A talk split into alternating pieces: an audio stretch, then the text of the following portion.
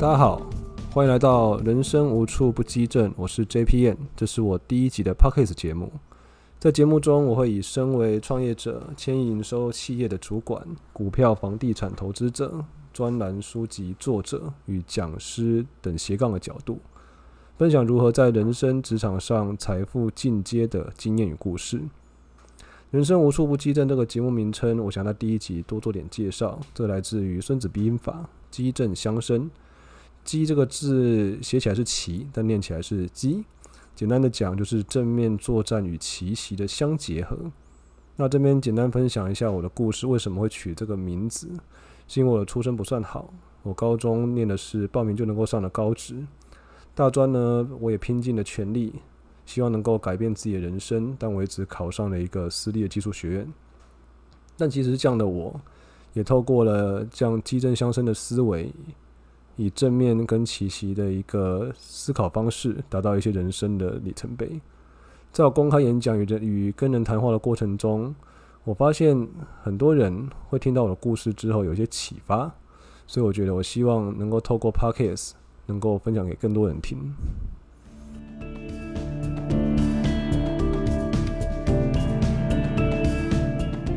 好，今天第一集要聊的是上班族成功的第一步。我要年薪一百万，这主题其实很大，所以我今天的节目想要先切的对象是：第一，如果你是即将迈入社会的新鲜人，对职场充满期待又害怕受伤害，你可以听；第二，工作五年的 Junior Worker，对工作仍然充满热情也勇于表现的年轻人，你也可以听；第三，工作快要十年却还没有达到百万年薪的人。你有些资历，也曾经升迁过，也被肯定过，但不知道为什么仍然没有拿到百万年薪，那你更要听。那好，如果你是这样的听众，你也没有把我关掉，那我们就继续往下分享。在这节目，我会分享三个步骤，基于我要年薪一百万这个主题：第一，做对的选择；第二，获得入场券；第三，成为先发球员，建立第一印象。我跟身边的朋友分享，我要以年薪一百万作为第一集的主题时，二十三十岁跟四十岁的朋友都有不同的看法。有一位二十岁的朋友说：“那这个主题还需要讲吗？”诶，我以为工作到三十多岁，自然而然就会有百万年收入了吧？我觉得这个朋友非常的乐观积极，也很正面。但然而现实是什么呢？不妨去看看行政院主计处个人心情比比看这个网站。查询一下，在三十到三十九岁这个年龄区间，有百分之八十的人拿不到一百万的年薪。这数字我是相信的，因为在我身边的三十多岁的朋友，有的工作已经十多年了，还拿不到一百万的人大有人在。而四十多岁的朋友会说，讲这一百万其实有点小鼻子小眼睛，因为我觉得这个 TA 不算是对的 TA。因为他们住在市中心，开的好车，有很多房子收租，年收入百万真的不值一提。而且呢，他们的投资收入早就已经大于本业的收入。其实真正有钱的人，我很早就知道这个道理。其实这也没有关系，这后面可以跟大家再多聊一点。其实都不是靠上班，但我觉得你一直想着发财，其实有些不切实际。因为当你如果你还是领人薪水的上班族，你与其想着自己很有钱。然后，呃，可能你不屑于领薪水，或者是不屑于这些升迁等等的事的的这些凡事。我觉得，但是你你既然还是上班族，你要踏踏实实的先达到年收入百万的坎，然后用你的盈余去创造资产，产生财务的现金流。在之前有一个很有名的时间管理的书，叫《早上三小时完成一天工作》，一位日本作家香田忠昭先生提的金千分法。他说：“如果你的梦想很远大，你的任务很远大，像只金鱼那么大，你不可能一口把它吃掉，你要切片吃。所以对你来讲，你的第一片就是年薪百万。这类数字在全世界的国家有企图工作者都会设定类似的目标，我们叫百万年薪。美国那边是十万美金年薪，日本是千万日元年薪，概念上都是追求一个敬畏的进阶感。”有人说拿钱去肯定一个人很俗气，我会说衡量人有两个指标：直性与量性。你能拿到多少的待遇，代表你在就业市场的价值。当然，务实的听众掐指一算，百万年收入在生活上算不了什么人生胜利组，但你可以经由这个成功的第一步，作为你未来成功的积累。我相信成功是来自于自信，而自信也来自于无数的小成功的累积。有了这一些自信，你自然能够在未来面对大挑战的时候，你能够有机会得到大的成功。好，那接下来进入我的步骤，跟刚跟大家分享我的三个步骤：第一，做对的选择；第二，获得入场券；第三，成为先发球员，建立第一印象。首先，我们来讲第一件事情。我觉得第一件事情是一个简单到不能简单的真理，你就是做对的选择的意思是指你进到一个有能力发给非主管职员工百万年薪的公司。这边可能听到。这里会觉得，诶，这还有点像废话。我当然知道啊，但是其实你真的知道吗？我跟大家讲，其实真理很多都是你看到或听到，你觉得很八股、很无聊，觉得人人都知道的一件事情。例如，没有耕耘，没有收获，行百里拜九办九十，这一些。那这这个东西其实很简单，但是你真的没有想到。我想你真的没有想到。那你该怎么找到这类公司呢？很简单，有两个方法。第一，去问问你身边领百万年薪的朋友，他 label 在那边了，所以他会知道哪一些公司会发一百万以上，甚至更多的公司，更更好的职位在哪里。这边聊一下一个小故事哈，因为其实我就像刚刚跟各位聊的，我出生于私立的学校，那其实出身并不算太好。那随着我一直努力往上爬的过程中，有一些当时可能大家差不多的朋友，现在慢慢产生了一些差异。那我会发现，其实这样的这些朋友有一个很有趣的现象，就是慢慢的跟我疏远了。好像我不确定，可能是觉得生活上有些差异，反而不太跟我们联络。那即便我的表现也跟以前没有什么不一样，但是他们还是跟我比较疏远。但我觉得其实有点可惜。其实当他们如果向我开口问我说：“哎，你该我该怎么样能够像你的待遇能够提升，生活品质该怎么改善？”我觉得我是很乐意分享的。如果我资源，我也很乐意帮忙。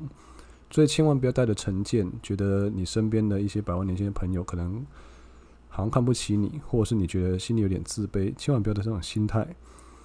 有开口总有机会，被拒绝也没什么大不了。好，那第二点。可以试试查查股票的公开资料，也许你不是那么懂股票，不过没有关系，看一些简单的财报，这是不难的哦。哪些公司每年都赚钱，EPS 不错，它每年能够发股息，这类公司通常不会让员工失望。跟大家分享一个故事，几年前我考虑去进修，所以我就听了交大的 GMBA 的招生说明会，然后找了一些毕业的校友回来分享他们的经验，跟这个学校当初怎么帮助他们。找到更好的工作，回来大约有十个校友，那都是年轻人，大概目测可能顶多接近三十的年纪。除了其中一位不是之外，其他九位都是领百万年薪以上的银行业的 NA，就是储备干部，进入赚钱的银行业，然后担任不错的职务，那自然而然二十多岁能够达到百万年收。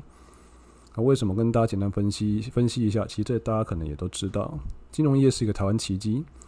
以二零二零年截至目前最高 EPS 的金融股为例，第一名的富邦金前八个月税后净利六百四十亿元，每股盈余五点九七；第二名的国泰金前八个月税后净利五九六点九亿元，每股盈余四点二元。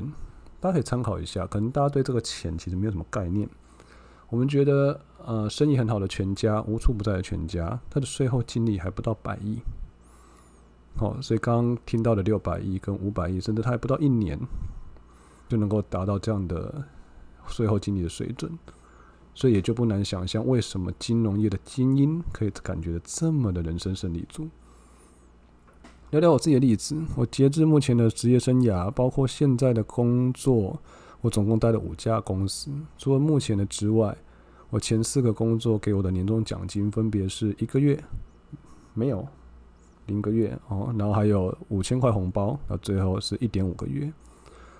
其实这个是一个很简单的数字题哈，你你知道你自己不可能在这样的公司得到百万年薪的待遇，但我当当时我秉持着年轻的热情，我觉得总是有机会，总是有能有机会被看见，升迁总是会慢慢的接近年薪百万嘛。那事实上其实是真的很慢。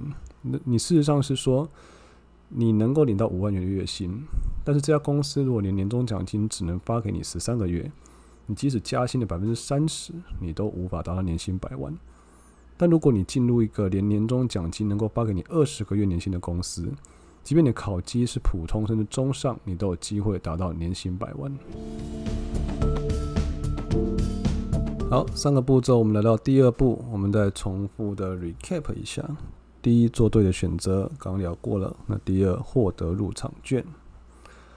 获得入场券的部分，跟大家讨论一个比较基础的做法。哦，你该怎么样进入一家有机会发你百万年薪的公司？这个公司它在招募人的时候都会有一些公开的 JD，我觉得 Job Description。你不妨看看这些你认为你自己可以胜任的职位中，他们所要求的工作条件，哪一些你符合，哪一些你不符合？不符合的部分，你当然要设法补足。但补足这件事情，我会建议大家有一个观念做一个转换，你不要太拘泥于完美主义。因为等你完全准备好，你可能失去了一个机会。而事实上，他们在工作上面所要求的能力或技术上，很多时候必须是 on job training 所得到的。你不会是在例如补习班，或者是你拿几本书自学就能够有一定的水准。在《恒毅力》这本书有提到，人在掌握一个新知识或技术的时候，他可能可以在很短的时间内达到六十分的水平。也就是说，你可以在很短的时间内就成为一个看似有专业能力的专家，但然而你要再往六十分往上走的时候，你就需要靠更多的刻意练习。所以，当你有对这件事情有六成的把握的时候，你就可以开始准备敲门，不要急着做到八十分，因为你需要花很多的时间才能够得得到。那你会发现有一些工作的要求你是符合的。那你就得设法提出一个证明，证明自己非常与众不同。我觉得在不管任何的竞争上，你不管是在追求追求自己的对象，或者是追求好的职位，呃，竞争对手抢单，各种的竞争场合，你能够让自己的脱颖而出的，从来是靠优势。这边我非常推崇《蓝海策略》这本书所教给我的观念。这本书有点年年代了，但值得一看。啊、这边做个简单的介绍。简单讲，就是当你踏入一个产业或争取某一个职位的时候，你可以将你假想或真实的目标对手列在同一个表上。我们以求职来讲，以它虽然是一个企业书，但是我把很多的道理转换在生活上的大小场合。例如说，你求职。你可以将这个职位所需要的软硬实力跟经验都列在上面，条列式列在上面，做成一个对照表，然后然后列出你可能的竞争对象。那你从这些项目里面找出哪一些别人可能强你很多，而你预估你怎么追赶或你要追赶要花很多时间也赢不了的项目，你可以很干脆的忽略它。那你会发现你自己有些强项可能比人家强，那这个强项你要设法强到像太阳的那么那么大。大到这个光芒可以让别人忽略掉你小星星般的不足。那最后的一步是你要找出你有而别人没有的项目，建立与对手的差异，这就是蓝海。也许这个差异不是人人都要。他其实《蓝海策略》这本书有提到，这个差异不是人人都买单，没有关系。但你总是会遇到会买单的人。我要一百万三个步骤的最后一步，我们重复一下：第一件事情是要做对的选择。第二件事情是要设法获得入场券。最后，我们来到成为先发球员，建立好的第一印象。当你获得入场券，顺利进到这一个团队之后，进到这个可以发你一百万年薪的公司之后，你经历的一个提升期，你把自己从下一层的 level 拉上来，然后面对的是满满是比你优秀、有经验的同事。那在这个时候，你就必须得设法快点进入到所谓的战力名单中，得到良好考绩的机会。然而，良好考绩这件事情永远是僧多粥少。我觉得初来乍到，不管你是资深的或者是社会新鲜人，你进到一个新的环境，你有个最好的机会，而且也是再也没有第二次机会的好机会。好，就是建立好的第一印象。所谓的第一印象，就是在那个心里，在那个人的心里的最根本的第一个印象。那然而，当我对你已经产生印象的时候，一个主印象存在在脑中的时候，我其他后面你的行为都是堆叠的。堆叠是人性的，是自然的，但你要改变它是困难的。以经济学家约翰盖伯瑞他提出，当人们要面对改变既有印象或不用改变既有印象的选择的时候，大多数人会选择后者。我觉得他不想要改变既有的印象，所以与其你在后面的补后面做一些补救，你不如在一开始你就全力以赴。有了好的既有印象，你会当你犯错的时候，主管会认为说你是不小心失败的。但如果你是坏的既有印象，即便你做对，主管会认为你是不小心成功。这两个差距很大，差别只是在印象而已。好，那该怎么做到一个好的第一印象呢？我觉得有两个要点：第一，你要充分的表现出你的热情；第二，你要挑有亮点与困难的事情来做。我个人的经验，你普遍来说，你能当你能够进入一家能够发给非主管职员工百万年薪的公司，他们所选的人一定都是优秀的人，普遍是优秀的人，或者是非常有经验的人。他们有一定的比例，他会选择海名校海归的人才，因为这类的人才他聪明、眼界广、思维清晰、逻辑聪逻逻辑强。但是也因为这样的关系，他们少了一点乐观跟热情的软性感染力。那另外这些人呢，他也比较怕麻烦。通常，因为他们在任何的付出都是充分的算计，就是说，他们其实知道自己的酬劳跟自己所付出的部分，只要刚刚好就好了，不要多，不要少。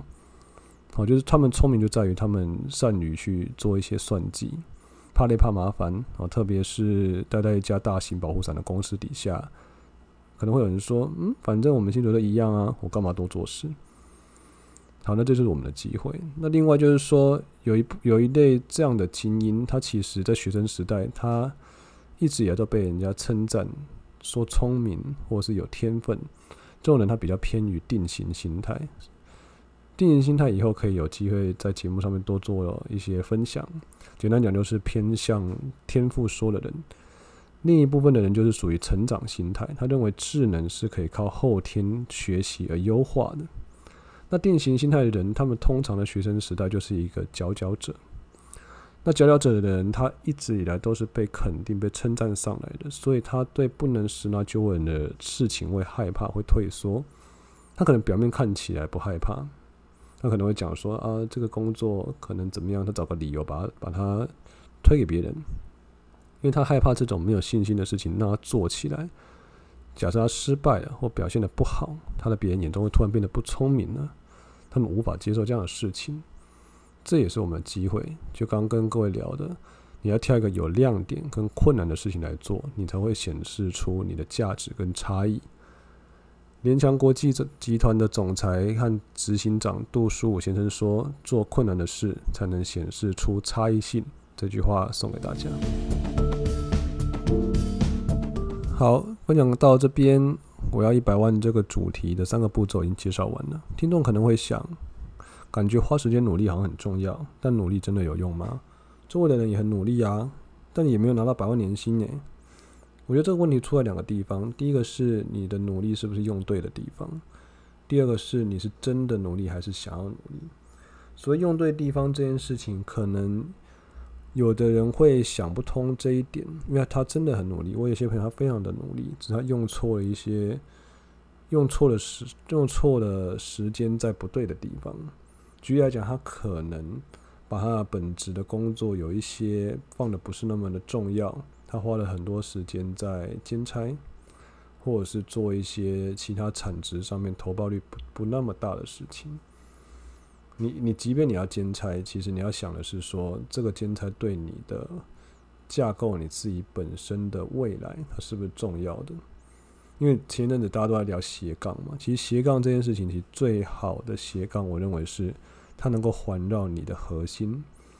你不要做差异性太大的事情，其实差异性太大的事情，可能反而会造成你的主业或者是你的兼职。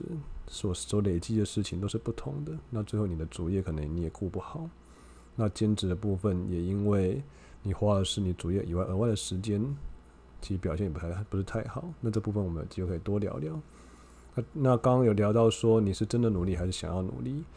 前阵子有个朋友在 FB 贴了一个分享，那分享来自于股市信雄，一个日本知名的商管畅销书的作者。